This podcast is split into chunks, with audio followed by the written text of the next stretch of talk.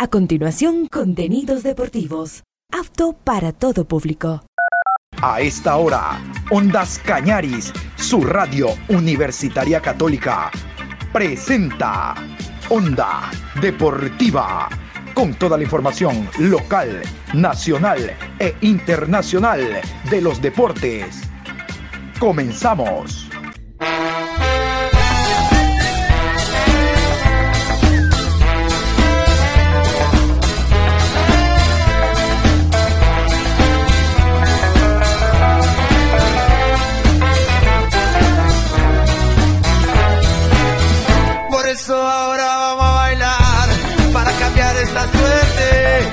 Sabemos gambetear para ausentar la muerte. Vamos a bailar para cambiar esta suerte. Si sabemos gambetear para ausentar la muerte. Hola, ¿qué tal? ¿Cómo les va? Buenas tardes. 18 horas ya pasamos nosotros y estamos iniciando la programación Onda Deportiva Hoy viernes 28 de abril, programa 1189 a lo largo del día. Felicidades, hoy está de aniversario el Club Sport Emelec. Habíamos indicado al cerrar el programa de la mañana de que en este horario le vamos a eh, rendir un tributo, un homenaje a un club muy querido que ha representado al país en tantas y tantas ocasiones como el Club Sport Emelec. Si no se acuerda por ahí, yo le recuerdo que el primer campeón del fútbol ecuatoriano fue, a ver, eh, el Emelec, sí señor, el Emelec. Vamos nosotros también en esta programación primero a repasar lo que significan árbitros horarios. De hecho, se están jugando ya el primer encuentro de esta fecha, Aucas enfrentando a Guayaquil City. Bueno, vámonos nosotros a continuación con lo que se viene, el encuentro entre Emelec e Independiente del Valle y toda la jornada que finaliza el domingo, árbitros y horarios. Dejémoslo a Lauquita que está jugando con el City y nos vamos a repasar todo lo que concierne a esta fecha número 8 de la Liga Pro. A las 20 horas, en la ciudad de Guayaquil, Estadio George Capwell, Club Sport Emelec recibe a Club Independiente del Valle. Árbitro central, Brian Loaiza. Asistente 1, Ricardo Valdivieso. Asistente 2, Carlos Vera. Cuarto árbitro, Carlos Vallas. Asesor de árbitros, Jorge Orellana. En el bar, Carlos Orbe. A bar, Mauricio Lozada. Encargado de la calidad, Samuel Aro. Sábado 29 de abril, 13 horas, Ciudad de Cuenca, Estadio ASA, Banco del Austro. Club Deportivo Cuenca versus Gualaceo Sporting Club. Árbitro central, René Marín. Línea 1, Cristian Lescano. Línea 2, Flavio Nal. Cuarto árbitro, Luis Troya. Asesor de árbitros, Robinson Galarza. A las 15 horas con 30 en la ciudad de Quito, Estadio Olímpico Atahualpa. Club Universidad Católica versus Liga Deportiva Universitaria. Árbitro central Guillermo Guerrero. Línea 1, Juan Aguiar. Línea 2, Boris Sánchez. Cuarto árbitro, Kevin Pazmiño. Asesor de árbitros, Clever Freire. En el bar, Luis Quirós. A bar, Susana Corella. Encargado de la calidad, José Luis Espinel. 18 horas en la ciudad de Ambato, Estadio Universidad Indoamérica Bellavista. Club Técnico Universitario versus Barcelona Sporting Club. Árbitro central, Jaime Sánchez. Línea 1, Denis Guerrero. Asistente 2, Andrés Tola. Cuarto árbitro, Anthony Díaz. Asesor de árbitros, Luis Alvarado. En el bar, Jefferson Macías. A bar, Dani Ávila. Encargado de la calidad, Ramón Romero. Domingo 30 de abril, 13 horas, Ciudad de Quito, Estadio Olímpico Atahualpa, Cumbayá Fútbol Club versus Muchurruna Sporting Club, árbitro central Osvaldo Contreras, línea 1 Edison Vázquez, asistente 2 Wilson Arevalo, cuarto árbitro Cristian Guillén, asesor de árbitros Betty Tobar. 15 horas con 30, Ciudad de Loja, Estadio Reina del Cisne, Libertad Fútbol Club recibe a Orense Sporting Club. Árbitro central, Franklin Congo. Línea 1, Paul Palacios. Asistente 2, Alan Gómez. Cuarto árbitro, Gorky Araujo. Asesor de árbitros, Juan Pablo Bravo. En el bar, Brian Loaiza. A bar, Mario Romero. Encargado de la calidad, Sandro Vera. 18 horas, Ciudad de Puerto Viejo, Estadio Reales Tamarindos. Delfín Sporting Club versus Club Deportivo El Nacional. Árbitro central, Gabriel González. Línea 1, Juan Cruz. Línea 2, Alejandro Lupera. Cuarto árbitro, Diego Lara. Asesor de árbitros, Sergio Flores. En esta octava fecha, viva junto a nosotros Ondas Cañaris, el clásico del fútbol azuayo. Este sábado 29 de abril a las 13 horas en el Estadio Alejandro Serrano Aguilar Deportivo Cuenca recibe al Gualaceo y el staff de Ondas Cañaris les estará llevando todos los detalles de este encuentro por nuestras dos frecuencias 1530 AM y 95.3 FM. Deportivo Cuenca Gualaceo este sábado desde las 13 horas por Ondas Cañaris.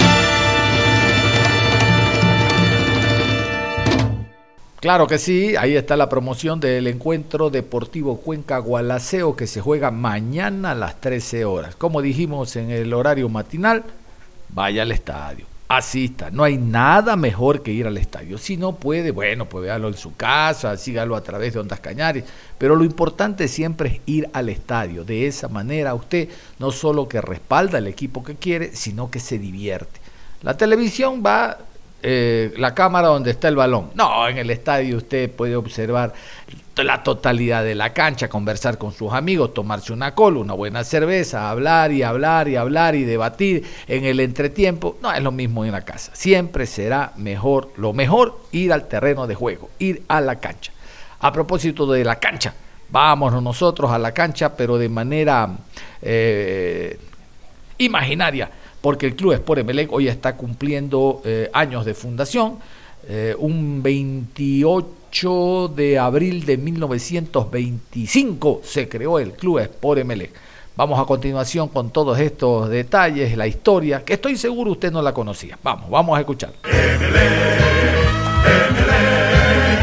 El Club Sport Emelec, conocido popularmente de manera abreviada como Emelec, es un club multideportivo ecuatoriano originario de la ciudad de Guayaquil. Fue fundado el 28 de abril de 1929 por el estadounidense George Capwell. Además de su disciplina principal de fútbol, el club cuenta con diversas filiales deportivas como levantamiento de pesas, natación, béisbol, baloncesto, físico-culturismo, box, taekwondo, judo, ciclismo, tenis de mesa, voleibol, softball, bolos, deportes electrónicos y fútbol femenino, algunas de las cuales desaparecieron con el paso de los años. Fundado para el desarrollo del béisbol, rápidamente el fútbol se convirtió en su principal disciplina deportiva. Obtuvo varios campeonatos amateurs y provinciales, hasta la creación del Campeonato Nacional en 1957.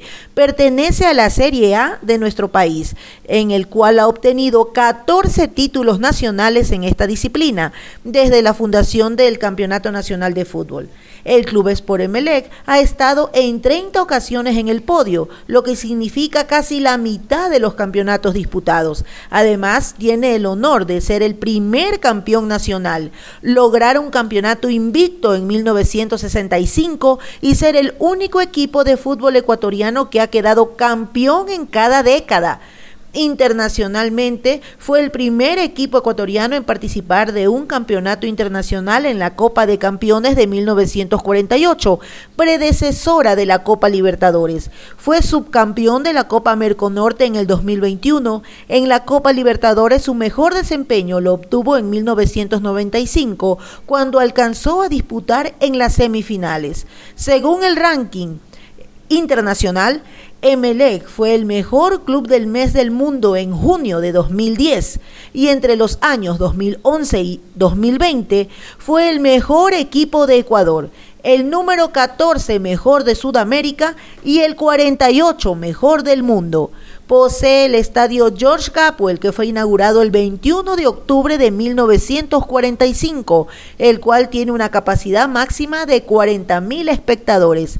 Identificado con los colores azul y plomo, recibe el apelativo de eléctricos, azules, millonarios, Ballet Azul por llevar el nombre de una antigua empresa eléctrica. El equipo azul mantiene una rivalidad futbolística histórica con el equipo guayaquileño Barcelona, con quien disputa el denominado Clásico del Astillero, considerado el partido de mayor tradición y el más importante del fútbol del Ecuador. Escucharon ustedes, recordar, recordar, y si no mm, lo sabía, ya sabe, Mele, el primer campeón del fútbol ecuatoriano, representante internacional, cada, de, cada década ha participado en torneos internacionales, primer representante ecuatoriano a nivel internacional, ¿qué más? ¿Qué más? Fue elegido en su momento, este sí, el mejor equipo del fútbol ecuatoriano. ¿Qué les parece? No, son muchas razones por las cuales la gente grita y con razón, ¿cómo no te voy a querer? ¿Sí o no? ¿Cómo no te voy a querer? Es que se te sale lo azul, hermano. A ver, vamos a continuación con todos estos despachos que tenemos nosotros guardados sobre la historia del ML. Vamos conociendo un poco más y en otros casos, reitero, recordando, porque los que estamos inmersos en el fútbol, esto lo conocemos, pero a veces se nos olvida. Aquí está, algo de la historia del club Sport ML. Perdón, recorrijo, corrijo. La historia del glorioso Club Sport MLE. Escuchemos.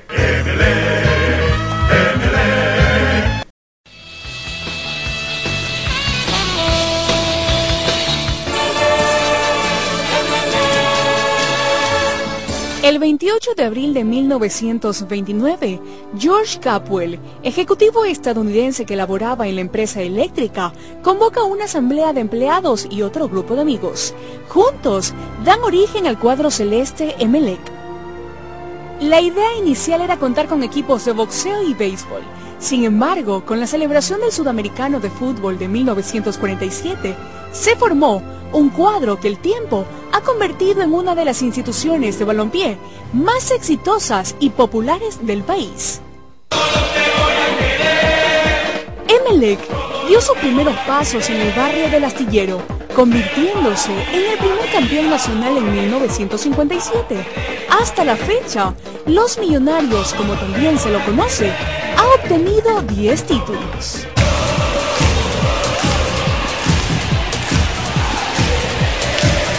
Renombradas figuras como Carlos Raffo, Eduardo García, Jorge Bolaños, Carlos Torres Garcés, Carlos Juárez, entre otros, sembraron el mejor fútbol en la cancha del antiguo como del nuevo Estadio Capuel. Nadie puede negar que Melec forma parte de la historia, costumbre y renovación de Guayaquil, que a lo largo del tiempo seguirá siendo uno de los equipos más seguidos del país.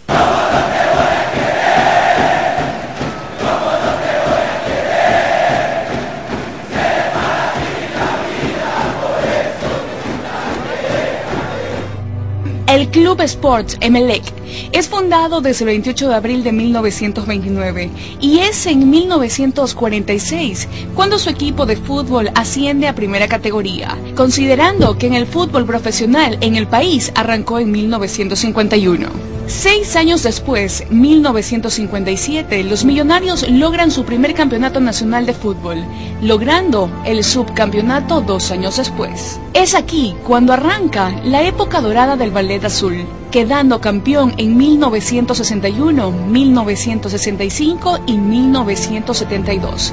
Subcampeón en 1962, 1966, 1967 y 1970. El bombillo también iluminó a su hinchada jugando fuera del país.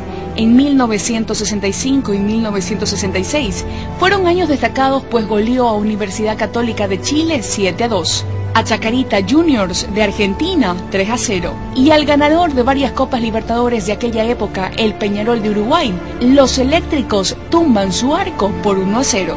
La década del 90 nos regala su primer bicampeonato en 1993 y 1994, bajo la dirección técnica de Salvador Capitano y Carlos Torres Garcés. Ya en el 2000, el cuadro azul empieza el siglo con pie derecho, obteniendo su segundo bicampeonato en el 2001 y el 2002. El primero de la mano del técnico nacional Carlos Sevilla y el segundo del argentino Rodolfo Mota. En total, Emelec ha logrado 10 campeonatos en su historia deportiva. 1957, 1961, 1965, 1972, 1979, 1988, 1993, 1994, 2001, 2002. En el 2006 quedó vicecampeón, subcampeón de la Copa Merconorte 2001. La historia no puede negar que Emelec siempre ha sido un cuadro de excelentes jugadores. Prueba de ello son los títulos de campeón nacional. Para remontarse a la gloria azul solo basta mencionar nombres como Daniel Pinto, Carlos Alberto Rafo y el gran Jorge Bolaños. A esta lista de cracks se une el inolvidable Bolívar Merizalde. Uno de los campeonatos más celebrados es el de 1972, victoria que estuvo en la dirección técnica de Jorge Lazo. Al hablar del equipo que quedó campeón en el año 72 y que tuve la oportunidad de dirigirlo, vale expresar cosas que ya se han dicho. Eh, una de ellas que los propios directivos de ese equipo, en ese entonces, eh, han declarado que como estructura de equipo el MLE de ese año fue muy superior inclusive al MLE de la época del profesor Paternoster y al MLE actual. Nombres como Miguel Ángel Onzaris, Eduardo García, Jesús Lamole Montaño, el argentino Juan Manuel Sáenz, Juan Carlos Gómez, el volante Jorge Valdés, Ricardo Armendaris, Carlos Torres Garcés, quien en 1993 y 1994 logra el primer bicampeonato emelexista como director técnico. A ellos se une Pedro Pablo Perlaza, Lupo Quiñones, Carlos Horacio Miori. Esperemos que a esta nómina de grandes cracks se sumen nuevos talentos del balón y así mantener el orgullo de azules y ganadores.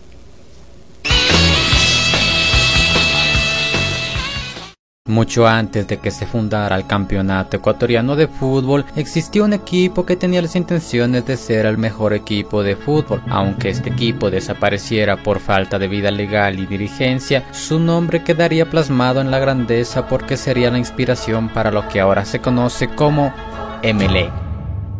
En el año de 1925, la pasión que se vivía por el fútbol en esos años llevaría a unos trabajadores de una empresa eléctrica de Ecuador a inscribir por primera vez en el torneo de la Unión Deportiva Comercial a un club que denominarían Emelec. En ese mismo año, el club Emelec terminaría jugando la final frente al Linajudo Aglo Axton y terminaría empatados por dos goles y cuando se jugaría los 15 minutos de complemento, en ese mismo año el club Emelec terminaría jugando la final frente al Linajudo Aglo Axton y terminarían empatados por dos goles y cuando se jugaría los 15 minutos de complemento los jugadores del Aglo terminarían dejando el partido con la excusa de que no podrían terminar el encuentro ya que dos de sus miembros de su equipo estaban lesionados. Ante el repentino abandono, Emelec sería proclamado dos días después como el vigente campeón de este torneo. Pero este equipo era un cuadro como los tantos que estaban rondando por los barrios de Guayaquil y lo que necesitaba era vida legal y un líder que guiara y gestionara al equipo y por eso ya para el año de 1926 llegaría a Ecuador George Cagwell, un estadounidense que trabajaría para la empresa eléctrica de Ecuador para ser el superintendente de la empresa eléctrica y desde su cargo notó cómo el fútbol despertaba grandes pasiones en sus empleados. Entonces ya para el día 28 de abril de 1929 decidiría convocar una asamblea con deportistas empleados y amigos para decidir fundar por primera vez al club deportivo al que le pondría de nombre en honor a la empresa eléctrica de Ecuador, EMELEC. Este nombre se le atribuye por sus letras iniciales TEM de empresa, EL de eléctrica y de EC de Ecuador, y así que se da por primera vez el nombre al Club Sport Emelec. En sus principios, el club tendría equipos de béisbol, natación, boxeo, atletismo y fútbol, y, de todos esos deportes, Cadwell tendría preferencia con el béisbol. Esto ya que Cadwell era de estadounidense, un país donde el fútbol no es su principal deporte, pero como el fútbol era la pasión de la mayoría, tuvo que adaptarse a sus empleados. El 7 de junio de 1979, por primera vez se afiliaría la Federación Deportiva de Guayas a la Serie C y debuta el 24 de junio de ese mismo mes contra Gimnástico. El club de béisbol llegó a contar con el jugador George Cagwell, que además de ser el dirigente del club, sería el catcher y se convertiría en un referente tanto en dirigencia como en deporte y le pondrían el sobrenombre de El Gringo Guayaquileño. Y en honor al que le dio origen a la fundación del equipo, su nombre quedaría inmortalizado con el estadio George Caldwell, que fue inaugurado el 21 de octubre de 1945. Por los años 40, Emelec era más conocido por ser un equipo de béisbol que de fútbol, hasta que en 1946 el equipo de fútbol se posicionaría por primera vez como campeón del campeonato de Guayaquil. Cadwell pudo ver a su equipo campeón, pero tendría que partir para siempre a Panamá. George Cadwell tuvo una partida de despedida el 22 de septiembre de 1946 y vistió el uniforme como catcher de su último partido junto con su equipo. Emelec después de esta dura despedida siguió creciendo ahora centrándose más en el fútbol, en una era en donde no se jugaba por cifras millonarias ni el profesionalismo, sino que por el amor a la camiseta y al deporte.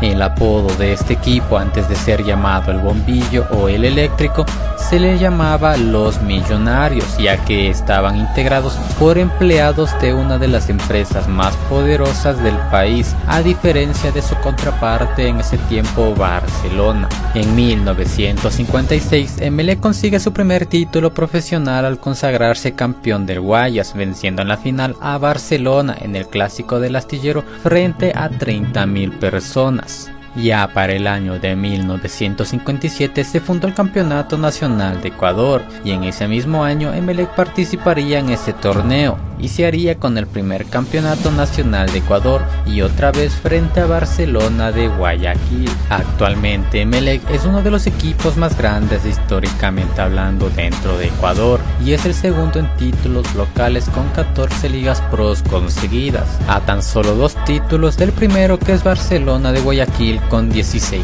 títulos. El estadio George Cadwell se inauguró el 21 de octubre de 1945 y con este nombre duraría hasta el año del 2016, ya que ahora se le conoce como el Estadio del Banco del Pacífico Cadwell. Este estadio cuando se inauguró tenía una capacidad de 11.000 personas y para el año del 2017 se reinaugura el Estadio Cadwell, ahora con la capacidad de para 40.000 personas y con su nuevo nombre el Estadio del Banco del Pacífico Cadwell.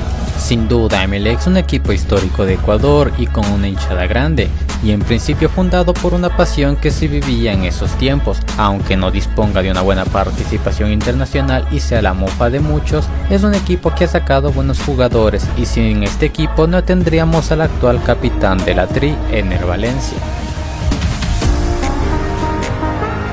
En este tramo final, antes de ir a la pausa, quiero contarles que el himno del Emelec, bueno, según sus hinchas, obvio, como no puede ser de otra manera, es bellísimo, es bellísimo.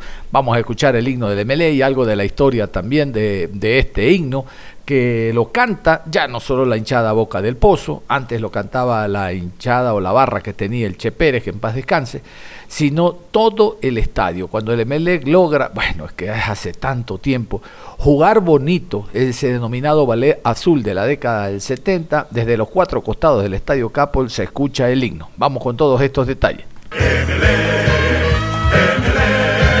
El himno del Club Sport Emelec fue creado en 1991 con la reinauguración del estadio George Capwell. El autor de la letra y música fue el historiador y compositor guayaquileño Efren Avilés Pino, quien fue fanático del club. Escuchemos.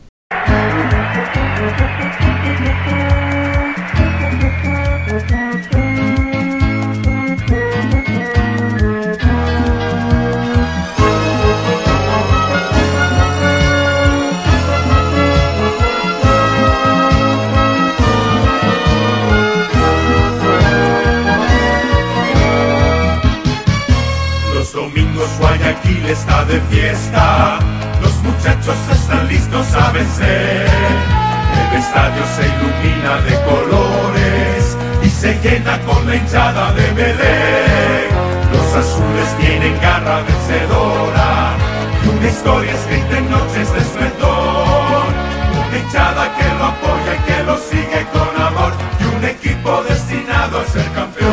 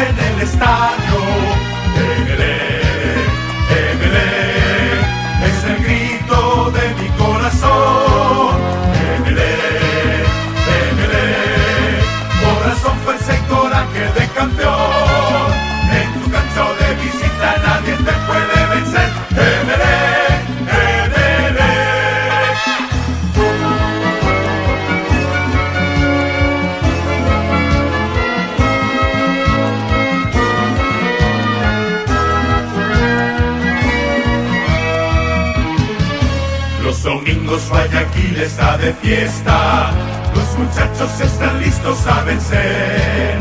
El estadio se ilumina de colores y se llena con la hinchada de beber.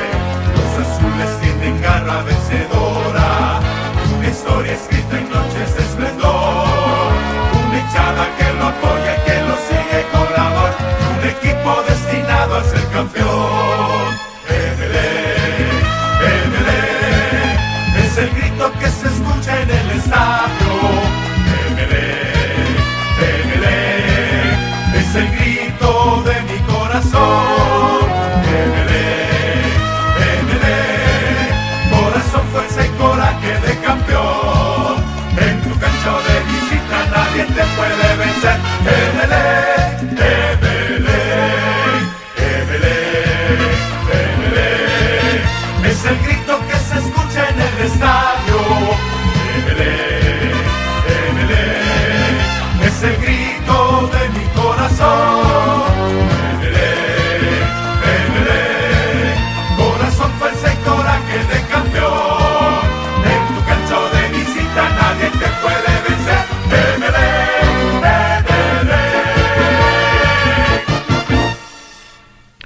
El himno del Club Sport Emelec en este recuerdo que estamos haciendo por ser hoy eh, recordarse un año más de la fundación del glorioso y decía un colega hace años el glorioso y aristocrático Club Sport Emelec. Cuando fue remodelado el Estadio Capo, él decía, el Emelec juega en el Palacio de San Martín, por la calle San Martín, ¿no verdad? Una de las cuatro que eh, circulan el Estadio Capo. El Estadio, el Estadio Capo está en la General Gómez, donde están tribunas, palcos y, y, suite. Al frente está la calle San Martín, donde están todas las cabinas ¿no? de transmisión de televisión y radio. Al costado derecho, la avenida Quito, donde está la Boca del Pozo. Y al costado izquierdo, la calle Pío Montúfar, donde hay otra de las, de las barras y también hay suite. ¿No? El estadio es hermoso, coqueto y ha sido escenario deportivo últimamente del suramericano sub-17. Bueno, nos vamos a la pausa y regresamos. Onda Deportiva. Regresamos con Onda Deportiva. Aquí estamos y seguimos y como ustedes escuchaban, antes de cerrar la primera parte de la programación, el día de hoy MLE está de aniversario, Barcelona lo estará el próximo día lunes, 1 de mayo, los clubes del astillero. Saben de que hay un museo de Barcelona y Emelec en Puerto Santana, está en el primer piso, en el segundo piso está el Museo Julio Jaramillo, y hay una serie de actividades de este, en este fin de semana hasta el próximo día lunes, conversatorios con figuras de Emelec del Barcelona, trivias, regalos, la entrada es gratuita, pero el acercarse más a la historia de los clubes del astillero logra dos cosas. Primero, que no se pierda la emoción, que no se pierda ese fanatismo, ese, esa identificación con los clubes de Guayaquil, Barcelona y Emelec. Y segundo, eso es un paso o medio paso para hacerse socio y aportar y apoyar a los clubes que usted adora, con los cuales usted ha crecido. Ojalá algún día por acá tomen esta idea y también a nivel de Cuenca, ahora Gualaceo. Bueno, Gualaceo tiene que labrar su historia, pero Deportivo Cuenca tiene una historia riquísima. ¿Por qué no hacer un museo? Escucharon, entrada gratuita. Esto no es de lucrar por los hinchas, socios, fanáticos que vayan a visitar el museo. Esto es de conocer la historia viviente de una institución querida futbolísticamente hablando como Barcelona y MLE. Hemos entrevistado al señor Ángel Rodríguez, él es el supervisor de los museos del astillero. Quiero compartir esta nota que hicimos el día de ayer. Y poder conversar un poquito más de, los, de las actividades, las diferentes actividades que tenemos preparado para el aniversario de los dos clubes del astillero. Claro, y yo lo he querido invitar hoy día porque sé que ya desde mañana usted está full occupated. Eh, entiendo que hasta va a variar el horario para que el público vaya, asista de manera gratuita. Mañana hay música y demás. Cuéntenos, por favor, a partir de mañana cómo se van a desarrollar las actividades. Exacto, mira, te comento un poco de lo que hemos organizado y hemos preparado para toda la hinchada azul, ya que el Club Sport Emelec es el que más pronto está para cumplir su aniversario, es este viernes 28 de abril. Pero nosotros nos hemos adelantado desde el viernes pasado, el último fin de semana, el fin de semana que pasó, eh, haciendo trivias eh, referente al club, estando muy activos en las redes sociales, eh, haciendo bingos también. Entonces, para que la gente se vaya animando. Lo que tenemos ahora, desde mañana, como tú bien mencionas, es un tributo, un concierto en vivo tributo al Club Sport Emelec. gracias a la banda Boca del Pozo, ellos van a ir con varios artistas también que sienten la camiseta azul muy eh, dentro de su corazón y van a, rendirle ese homenaje al bombillo. Y luego el viernes 28, el día del aniversario del Club Premelec, eh, vamos a tener un conversatorio interactivo con Pedrito Quiñones, leyenda del club, eh, donde pues además del conversatorio va a haber firmas de autógrafos, la gente que asista puede tomar su foto, recordarle que estamos ubicados en el Puerto Santa Ana, el edificio astillero, primer piso, y la entrada es gratuita. Bueno, yo quiero decirle a nuestro amigo que yo, por ejemplo, yo como guayaquileño no conozco, no conozco y quisiera visitarle este fin de semana, por ejemplo, tanto a Emelec, el Museo de Emelec y el Museo de Barcelona. Eh, eh, ¿Qué eh, dimensiones tienen? ¿Qué, dimensiones tienen y, están ubicados en el mismo sitio o separados para que nos explique? Por ejemplo, yo no conozco. Es, lo que, es con lo que estamos eh, en este último tiempo combatiendo para que tener más eh, llegada, más alcance a la gente. Eh, por medio de nuestras redes sociales, por medio de activaciones como la que estamos teniendo ahora, también convenios con el club. Recordar, eso sí, recordar que los museos del Club Sport Emelec y del Museo del Barcelona Sporting Club no pertenecen a los equipos. Quizás por eso el hincha o las personas piensen que los museos están dentro de los estadios, pero no es así. Estamos ubicados en Puerto Santana, edificio astillero, primer piso, en todo el corazón del Puerto Santana. Eh, eh, ahí estamos ubicados, esa es nuestra ubicación. Eh, ¿Qué, medidas a tomar? Porque vi que se viralizó hace pocos meses y días cuando se cacheteó al señor George Capwell. Ahora, ¿qué medidas han tomado por la seguridad especialmente? Algo que se me había pasado por alto comentarte en tu primera pregunta era que, en efecto, en el Puerto Santana, edificio astillero, primer piso, están ubicados los dos museos al frente. Ah, en, un, lado está el Museo del Club Premelec y al frente está el Museo de Barcelona. ¿Por qué se hizo esto? Porque es fácil, eh, bueno, la explicación que te puedo dar es para que los hinchas de verdad, los que en verdad sienten el amor por el fútbol y por, por los colores, eh, tengan un poco más de cultura y, sepan que no son enemigos, que el fútbol queda ahí en la cancha y que vayan a conocer la historia de estos dos clubes más grandes del Ecuador para mí. Eh, con lo que tú mencionas, con el incidente que tuvimos hace tiempo atrás, con lo de Josh Capwell, desde ahí pues se identificó a la persona que lo hizo, eh, tomamos medidas que pues lanzamos un comunicado que no se iba, perdón, que le íbamos a prohibir la entrada de por vida a esa persona y a los acompañantes, porque él no estuvo solo, estuvo con eh, personas que lo acompañaban. Eh, entonces lo identificamos, las medidas fueron esas, prohibirle la entrada, no se dio el nombre ni se lo hizo público por la situación del país, algo complicado dar nombres de una persona, no, no queremos que pase a más tampoco.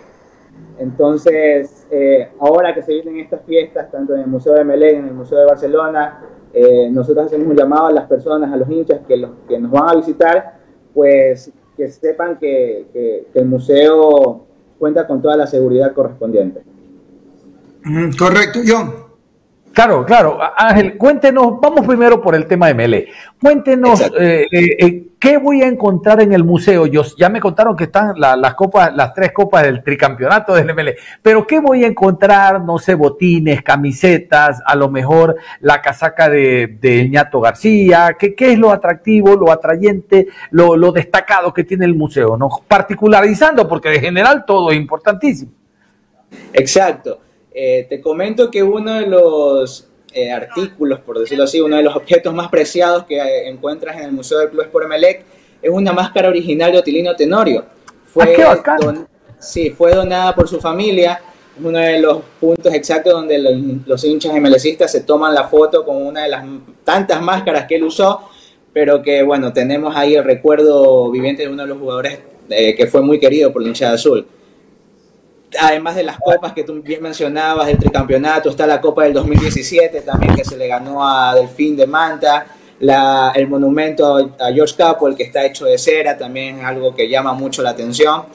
Eh, y muchas, muchas, muchas eh, cosas más que la gente se divierte al momento de ver, se toma fotos y es reconfortante ver eso. A ver, una consulta más. Este, por haber visitado otros museos, entra la comparación. Cuando usted llega, hay una persona que lo guía, uno, dos, y habrán a lo mejor terminales de computadora. Yo, yo la verdad que la tecnología me he quedado a pie, como para ingresar y ver la goleada aquella, ver la chilena de acá. ¿Algo así también puede haber? Por supuesto, por supuesto, ambos museos están equipados, eh, tenemos tablets, pantallas donde te cuenta la historia.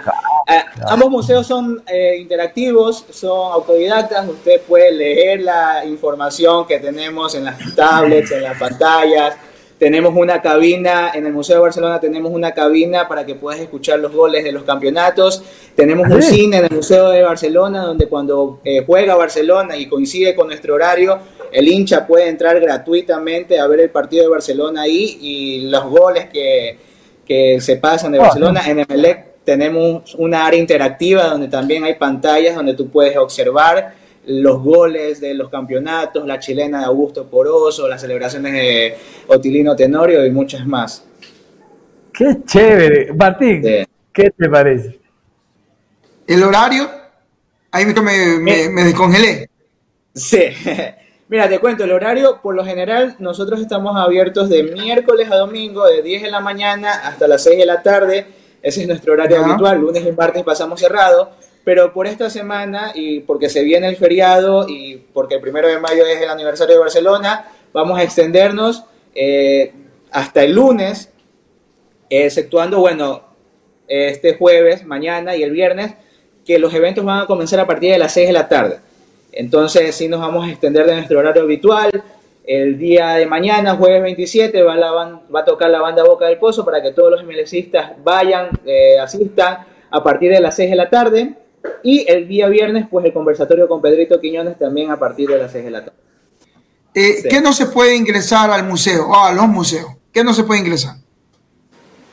Bueno, este, está prohibido ingresar con bebidas eh, y con comida. Eh, también está prohibido tocar los diferentes eh, objetos que vas a encontrar dentro del museo, por eso hay un guía autorizado ahí que te va a acompañar en tu recorrido y te va a explicar también, si tú necesitas la guía, te va a explicar un poco de la historia y te va a contar eh, todo lo que tenemos en ambos museos. Correcto, correcto. No hay costo alguno para nadie, es gratuito. gratuito. Y, ¿Los niños pueden ingresar o, está permitido? Pero obvio. no, no, es que, es que un niño chiquitito a lo mejor. No, es más, nosotros eh, tenemos, eh, por lo general, cuando hay colegios, llamamos a colegios para que nos hagan la visita, eh, escuelas de fútbol, de vacacionales, para que vayan y visiten, porque a nosotros nos interesa que los chicos pues vayan aprendiendo también un poco de, la, de, esta cultura futbolística que tiene Guayaquil y, y qué más que con los dos equipos del astillero. Las mascotas, eso sí, no, ¿no? Mascotas no, ¿no? Está permitido, pero También. si lo llevas en brazos. Pero si lo llevas en brazos. No, no, si lo llevas en es brazos, que no, y es haces cargo de, de lo que pueda llegar a ocasionar. Es que como ahora todos los lugares se permite mascota, entonces también, ¿no? Ni la mascota barcelonista o MLCita, ¿qué, ¿qué tienes que llevar mascota de precioso? No, no, la mascota. O tu No, gato que- es MLCita. Es que ahora, ahora a todos lados, por ejemplo, a discotecas, hay esta discoteca que puedes ingresar con tu mascota ahí. O sea, sí, sí, sí, en este mundo moderno, hermano, increíble, ¿no? Oiga, Pero bueno, déjeme, déjeme dale, consultarle algo, Ángel. Ángel, este, me cuentan que, que en Barcelona, ahora vamos a meterlos al, al- al Museo de Barcelona. Me cuentan que en Barcelona el equivalente a la máscara de Otilino en el MLE son unos botines que están ahí, ¿cierto? Sí, eh, los botines de Luciano Macías, un histórico del, del ídolo, lo tenemos, él nos obsequió esos botines, están originales, están exhibidos, y además de las camisetas de varias leyendas como Carlito Muñoz, el propio Alfaro Moreno, incluso el presidente actual, Alfaro Moreno, él nos donó la camiseta de despedida de su partido de despedida junto a ¿Ah, sus sí? botines. Y están ahí exhibidos al lado justamente de la vitrina de los campeonatos que tiene Barcelona. Eh, hay muchas cosas lindas. El buzo de Carlos Luis Morales, de José Francisco Ceballos. Eh, son cosas lindas, son cosas maravillosas que la hinchada y la gente en general, los turistas que vienen del extranjero, se asombran, se quedan maravillados por todo lo lindo que, que encuentran en el Museo del Astillero. Si en el MLE el lugar recurrente son donde están las tres copas y se toman fotos, o la máscara de Otilino, la de Spider-Man, en Barcelona, ¿dónde serán las copas de Barcelona? ¿Cuál es el lugar que eh, el hincha, el, el- el- el aficionado, no digo el socio, el aficionado va y quiere tomarse su foto? Te cuento que sí, que justamente donde está el área de trofeos de Barcelona es un, lugar muy llamativo para que la hinchada se tome las fotos ahí. También tenemos un espacio eh, enfocado y dedicado al Estadio Monumental, donde tenemos una maqueta del, del Monumental y también ahí la gente se aprovecha y, toma fotos ahí, en el sitio de las portadas históricas de Barcelona. Hay muchos lugares eh, fotografiables en el museo. A ver, y más allá de esto que es una realidad, Ángel, quiero que usted nos cuente de dónde salió la idea, cuál fue la persona que tuvo esta visión fantástica realmente como para tener ese algo más, ese valor agregado el día de mañana que uno quiere salir y divertirse, porque esto es una diversión para los que nos gusta el fútbol. ¿Cómo nació esta idea? Mira, te comento un poco de la historia de los museos. Todo esto es en conjunto a la Municipalidad de Guayaquil con Enrique Fierro, el ingeniero Enrique Fierro, él es el administrador general de los museos. Esto se da, bueno, el primero en inaugurarse fue el Museo de Barcelona en el año 2013, de, año después del campeonato del 2012, re- el, el famoso campeonato del 2012 de Barcelona. Después de 14 Entonces, años que no ganaban, ¿se acuerdan? Exactamente, exactamente. Nació la idea de regalarle algo a la hinchada torera y pues se hizo el Museo de Barcelona entre el ingeniero Enrique Fierro y la Municipalidad de Guayaquil. Y después, eh, años más tarde, específicamente en el 2015, justamente un año después el anecdótico 2014 de Emelec, que le gana la final a Barcelona, pues hacen lo mismo con el Museo de Clubes por Emelec, se hizo una fiesta, fueron invitados la plantilla de aquel entonces, junto al presidente Nasik Neme, que era, y pues desde ahí esa fue la visión, este, entretener y enseñar a las nuevas generaciones de la historia de estos dos grandes clubes del Ecuador. Sí, señor. 2014, día 3, día 3 como te gusta, Martín. Día 3 como te gusta fue. Diga A usted. ver, a ver, mi, pregu- mi pregunta es, eh, ¿qué cosa más antigua tienen en los museos, por ejemplo? Que tenga desde el inicio de su fundación. desde su fundación, del- a ver, el- Desde los clubes. zapatos de, los zapatos del- de, Luciano Macías es algo, un- algo eh, este, que tiene sus años. También está eh, la camiseta y la banda de capitán del ex capitán, si no me puedo equivocarme en el nombre, pero es apellido Montalbán, Fausto Montal- Fausto Montalbán. Sí, Fausto Montalbán, Exacto. claro. claro. Disculpe Claro. por- Este, Sí, sí, sí. Tenemos la camiseta de él y la banda de capitán eh, y también cuadro, un cuadro original del padre Basurco. Ah, caramba. Entonces, Qué bien, ¿eh? sí, sí, eso eso en Barcelona. En. Barcelona. En ¿no? Emelec, en Emelec, pues bueno, tenemos eh, de la época del bombillo Miori, que incluso un dato anecdótico, hace dos semanas eh, fue a visitarnos Carlos Horacio Miori al museo, eh, iba con dos sobrinos, dos, perdón, dos nietos, dos sobrinos, algún familiar que tenía, y los, los chicos no querían creer que, que- que el bombillo era una leyenda en el club. Entonces ahí se le dio un recorrido, fue muy, muy placentero ver a una leyenda, visitarnos y ver que está escrito su nombre ahí en el museo. Entonces te digo, no tenemos de esa época, tenemos la Copa de 1957, recordar que Emelec fue el primer campeón, esa, esa copa está ahí en el museo, entonces eh, tenemos muchas cosas más también. Ahorita se me escapan, pero hay muchas, muchas cosas antiguas en los museos. Si, se, pudiera valorar en, en dólares, ¿cuánto está invertido en cada museo? No te sabría, no te sabría decir, no te sabría decir. Eh, cabe recalcar también que esto, la mayor parte ha sido donaciones donaciones de exjugadores, ex dirigentes, eh, personas relacionadas al club. Eh, entonces, de todo ese mundo, Emelec, mundo Barcelona, pues se ha recopilado estas, estos artefactos, estos objetos tan valiosos y no te podría dar una cifra porque te mentiría, no lo sé. Ángel, perdón, perdón Martín, Ángel, por la respuesta que usted le dio a nuestro compañero y amigo Martín de la Torre cuando habló de Fausto Montalbán y no habló, yo rápido eh, deduje que usted no es la persona que hace el recorrido, usted es el supervisor, el que está a cargo de esto.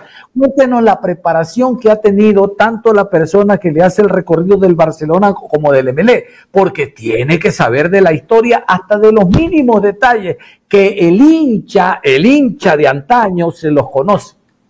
Por supuesto, por supuesto. A ver, eh, nuestro guía eh, siempre están preparados. Por ejemplo, nosotros tenemos los libros oficiales escritos por historiadores del astillero, del libro, de, el libro azul de Melec, que pertenece a Melec, y el libro amarillo es como la santa Biblia de estos dos equipos. Entonces ahí está toda la historia, es, es obligación estudiarla.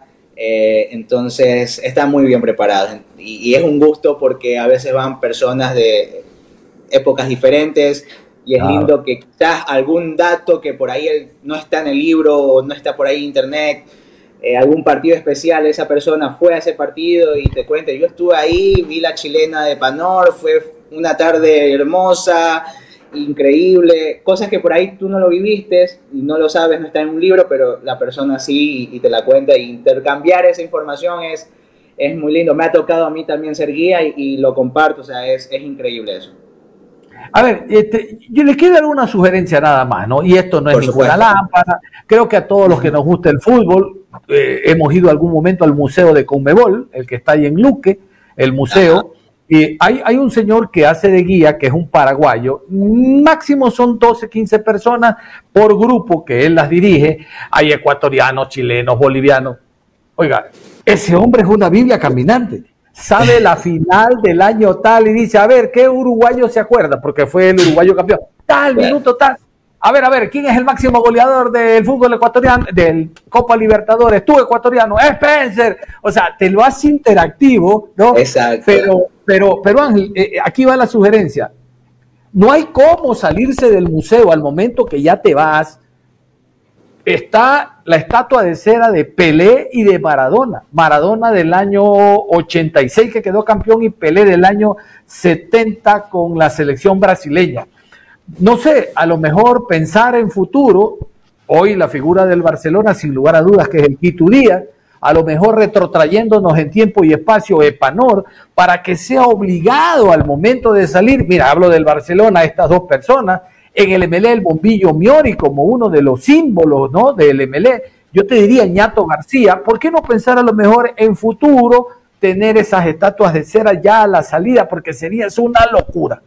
Sería increíble, sería increíble, es un, algo que anotar y, y ojalá que en un futuro no muy lejano eso se pueda hacer realidad, porque yo también como hincha del fútbol eh, me encantaría ver a, leyendas de Melec, de Barcelona, estar ahí representando y es increíble. Incluso para la foto, para estar, en vivir el momento, es, es algo muy genial. Sí, ojalá, ojalá. Vamos a, a, plantearlo como tú bien lo mencionabas y algo increíble, sí. Comparto tu idea. Ojalá se pueda hacer muy pronto, sí. ¿Qué te parece, Cabezón? Ahí te puedes tomar una foto con el Quito. Este lo odia, el Quito Díaz, ¿sí sabe? O sea, le da bronca que el Quito sea tan buen futbolista, dígame. Hay una figura, eso sí es lo que tenemos acá con poco presupuesto, mentira. Hay una figura a tamaño real de Burray, en, este, en el Museo de Barcelona está Burray, está Quito Díaz y está Oyola, son de ah. cartón. Sí, sí, sí, pero están ahí gigantografía eh, tamaño real y para que la gente se tome. Con ellos también se toman mucho las fotos. Y en MLG está en cambio Miller Bolaños, que pues bueno, el MLCista más lo quiere demasiado al killer. Hola, hola mi querido John, ¿qué tal? Martín, al entrevistado. Eh, tengo bastante rato, le cuento, escuchándolo. ¿ah? Tengo bastante rato desde que Cabezón ha querido comprar hasta el museo, le cuento. Eh, a ver, claro. Eh, y, sí, mire que, mire que dos, dos, dos o tres veces abrí el micrófono, tal vez no me escuchó. Eh, porque, a ver, usted vive, Johncito, en una zona centro del país eh, donde hay una, una cultura, por ejemplo, del camping. Los domingos la gente no, no, se queda en casa, sale, hace pesca deportiva y la verdad que son días increíbles, días espectaculares. Por acá en la ciudad era el paseo familiar, paseo que de a poquito se va perdiendo. Le pregunto al entrevistado, el tema de la cultura de los museos, ¿qué tanto se va adentrando el, eh, el ciudadano a esta cultura? ¿Qué, qué, tanto es el, el, tema de la convocatoria? ¿Cómo es de masiva o no? ¿Está costando o no? Por ejemplo, que los hinchas de Barcelona, los hinchas del Emelec, el amante del fútbol en general, se acerque eh, entre los miércoles y domingos para poder disfrutar no solo de las cosas que están ahí, sino de la historia viva del fútbol ecuatoriano. Qué tan difícil, qué tan, qué tan eh, eh, abrazador ha sido este tema, tal cual como se lo va desarrollando.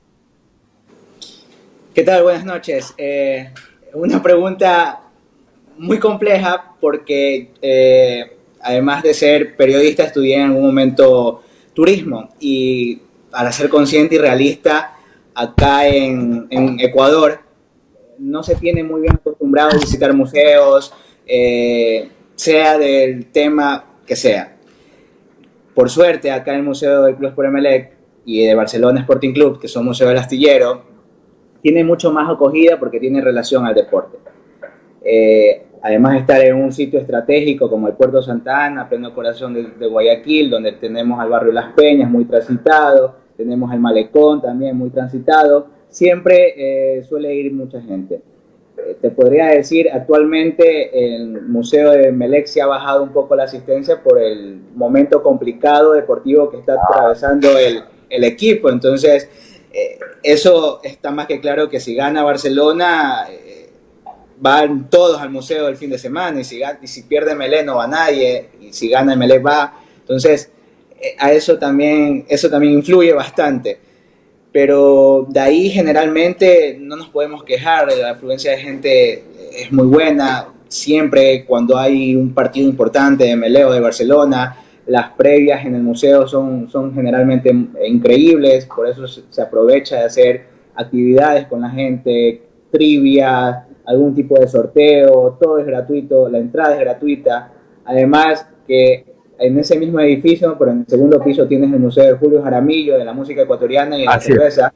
Entonces, un combo perfecto, conoces fútbol, conoces la historia de, los dos equipos más grandes del Ecuador y subes a, a, tomar, a refrescarte con algo de Julio Jaramillo. Entonces, es, ah, es, es muy bueno, es muy bueno. En la invitación estás hecha, perdón. La invitación está hecha para que las personas vayan y disfruten de estos museos. Claro que se, está llevando el carro, se está, llevando un carro. Oiga, mire que, mire, mire que es importante, importante conocer todos estos detalles, ¿no? Para que la gente también se vaya metiendo un poquito en el tema, metiendo un poquito en el tema, metiendo un poquito en el tema y, y comiencen a, a desarrollar esta cultura. Que acá definitivamente es así. Martes a martes a mí me tocaba estar en Federación Ecuatoriana de Fútbol y estando allí, la historia de la selección ecuatoriana desde sus inicios, desde que pusieron la camiseta nacional para jugar los distintos sudamericanos y ahora los torneos que se juegan en la actualidad, pero se veía así, como, como un choclo mal producido, con unos cuantos granitos nomás, eh, el museo del fútbol ecuatoriano por ahí llegaban las, eh, por ahí estudiantes de escuela, de pronto en una de esas como que alguien se confundía y entraba un ratito ahí a dar la vuelta al Museo de, Federación Ecuatoriana de Fútbol, que es muy lindo, muy eh, la historia viva, reitero, de la selección nacional está ahí, pero sin embargo ha sido poco apetecido por parte del público, ¿no? Por parte del público y por eso eh, encaminado a esa línea iba mi pregunta. Es más, yo le iba a hacer también reseña del tema del Museo de Julio Jaramillo. Y ojalá que alguien pusiera la frase, compadre, chupemos hoy porque mañana pueden quebrar las fábricas de whisky y nos jodemos, decía Julio Jaramillo. Hay que chupar hoy para ver si la gente visita hoy también. Y con el tema de visitar a Jaramillo también se visita la historia de Barcelona y la historia del Club de. Basta con saber que la Copa del año 1957 está en el museo, ya lo hace diferente, ya lo hace interesante. Que la camiseta de Alfaro Moreno está allí, lo hace también diferente. Es la oportunidad de todos los que nos están escuchando ahora de decir, bueno, vamos a interiorizarnos un poco más de la historia del fútbol ecuatoriano. Hay muchos que conocen mucho del fútbol mundial, pero no conocen la historia nuestra. Yo creo que esta es una gran puerta, es una gran posibilidad. Por lo menos yo lo miro así. Sí, yo comparto tu punto de vista totalmente, eh, lo comparto y, bueno, esperemos que, sí, que así sea, que la gente, ahora este feriado, se viene un feriado muy bonito, que casualidades concluye con el, el aniversario de Barcelona, entonces que la gente vaya, que la gente disfrute, la entrada es gratuita a ambos museos, al de Museo de Melec, Museo de Barcelona, el Museo de Julio Jaramillo, la entrada es gratuita, que disfrute, que pase un rato muy agradable, que conozca la historia de estos dos clubes, eh, muy queridos por todo el Ecuador, y, que se den cita, que se den cita. Oiga, así como va a haber un conversatorio con Pedrito Quiñones el día viernes, ¿habrá la posibilidad de un conversatorio con alguna figura del Barcelona o ex figura del Barcelona? Por supuesto, eh, lastimosamente teníamos previsto uno el fin de semana, el domingo, eh, con Matías Oyola, pero se tuvo que reagendar porque tiene unas actividades este fin de semana, pero a más tardar la próxima eh, estaremos haciendo un conversatorio para, la hinchada amarilla con, con, el Capi, con el Pony Oyola, que es uno de los más queridos en la última época del barcelonismo. Nada más cerramos la programación deportiva a esta hora de la tarde, invitándolos a que continúen en sintonía de Ondas Cañaris. Ya está lista la licenciada Isis Bonilla y el resumen de noticias, tercera emisión. Un abrazo. para la